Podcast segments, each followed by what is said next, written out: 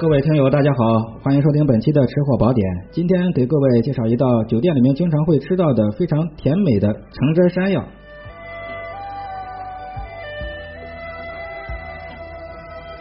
也是可以让你回味无穷的一道甜食甜菜。本栏目是我在喜马拉雅电台独家签约录制，欢迎收听，谢绝侵权。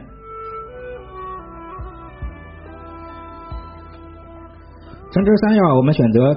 脆山药啊，表面光滑的那种，哎，吃起来更加的香脆。当然，如果是你喜欢这种药山药，尤其是我们河南的这个铁棍山药，也是更好的啊。铁棍山药也是更好的。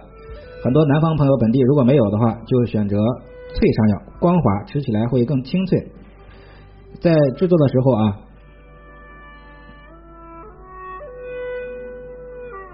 边冲洗的。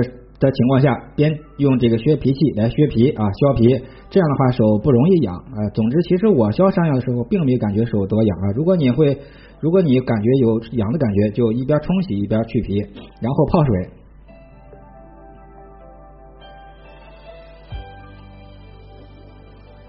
去皮之后泡水，呃，这个橙汁冬瓜做法是一样的，不过。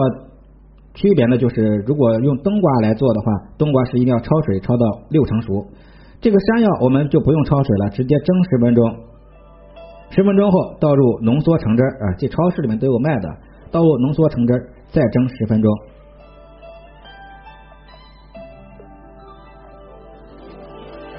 如果是橙汁冬瓜的话，冬瓜焯水五成熟之后，用保鲜膜封住晾凉，放入冰箱。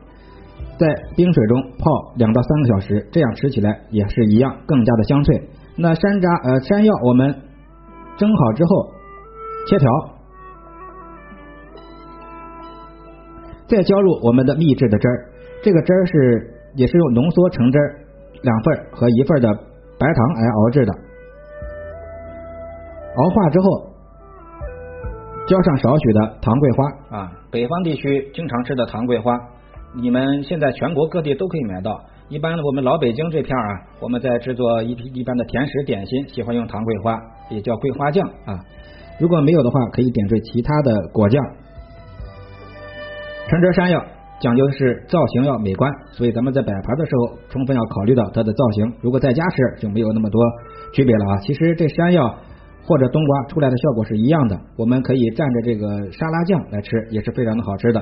本文。就介绍到这儿。节目之外啊，有更多的创业开店的美食配方核心要领，欢迎与我联系。标题的后十个字母是我的微信，咱们下集再聊。面向全国呀，寻找合作伙伴。